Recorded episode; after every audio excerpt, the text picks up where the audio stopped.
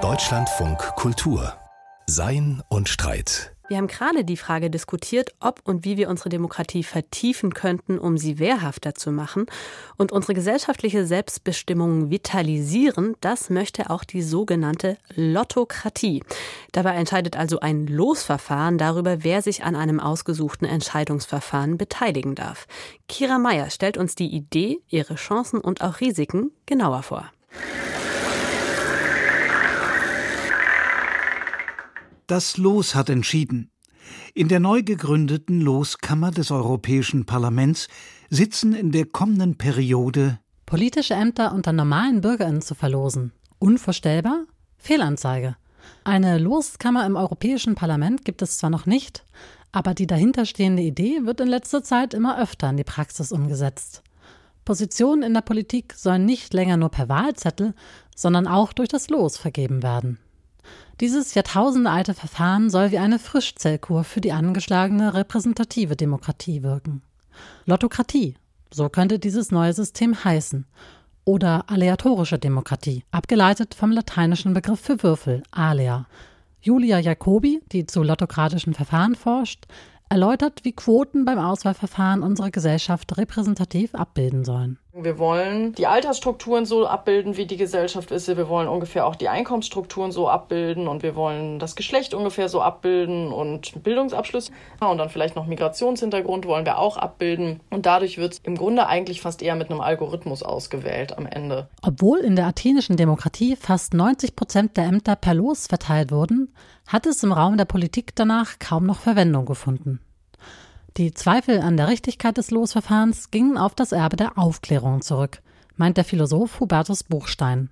Dieser aufklärische Grundgedanke, der dominiert bis heute, macht es bis heute der aleatorischen Demokratietheorie schwer, sich stärker durchzusetzen, weil dann sofort wieder gesagt wird, Zufall, Irrationalität, reine Willkür, das wollen wir doch nicht. Und das ist eine gewisse Hybris. Denn es sprechen durchaus einige vernünftige Gründe dafür, politische Ämter nach dem Zufallsprinzip zu besetzen. Julia Jacobi sieht gleich mehrere Vorteile. Das Verfahren ist einfach deutlich partizipativer dahingehend, dass eben Menschen aus allen möglichen Bevölkerungsschichten zu aktiven Teilnehmern in der Politik werden.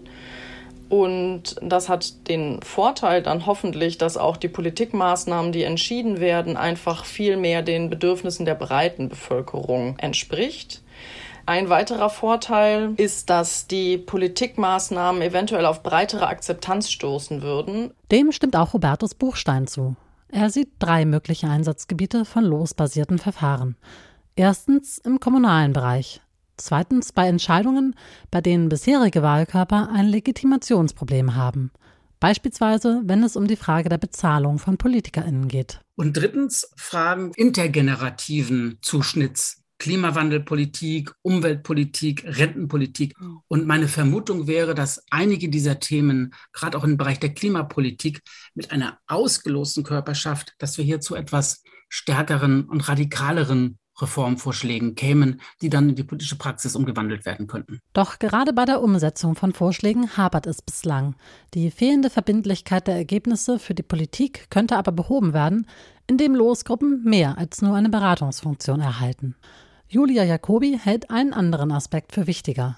Ausgeloste Gremien werden immer von Expertinnen beraten, doch deren Auswahl wiederum ist demokratisch nicht legitimiert. Und das ist auf jeden Fall ein großes Problem für das System, weil es eben vielleicht noch stärker als das jetzige politische System von diesem bürokratischen Unterbau abhängig ist, weil eben die Leute, die als Politiker ausgelost sind, relativ regelmäßig rotieren und deswegen ist das ganze System viel abhängiger davon, was im Hintergrund so an bürokratischer Organisation läuft. Hier gibt es also noch Verbesserungsbedarf, etwa durch Transparenzregeln. Bislang finden Losverfahren vor allem auf kommunaler Ebene Anwendung. Hubertus Buchstein schlägt eine Ergänzung vor. Stellen Sie sich vor, dass wir auch eine weitere europäische Institution hätten, eine Loskammer also ausgeloste Bürger aus den Ländern Europas. Und wenn wir eine solche ausgeloste Bürgerkörperschaft hätten auf, auf EU-Ebene, dann glaube ich, die könnte einen enormen öffentlichen Druck ausüben. Man müsste sie ja lediglich ausstatten mit Vorschlagsrecht, vielleicht Moratorium. Die Wiege unserer Demokratie liegt bekanntlich im antiken Griechenland. Dabei setzen wir eines der zentralsten Merkmale der athenischen Demokratie bislang kaum um. Das Losverfahren war ihr tragendes Fundament. Uns auf die Wurzeln unserer demokratischen Kultur zu besinnen und durch losbasierte Verfahren Bürgerinnen zu Politikerinnen auf Zeit zu machen, könnte ein wichtiger Schritt sein, um die kriselnde Demokratie zu verteidigen.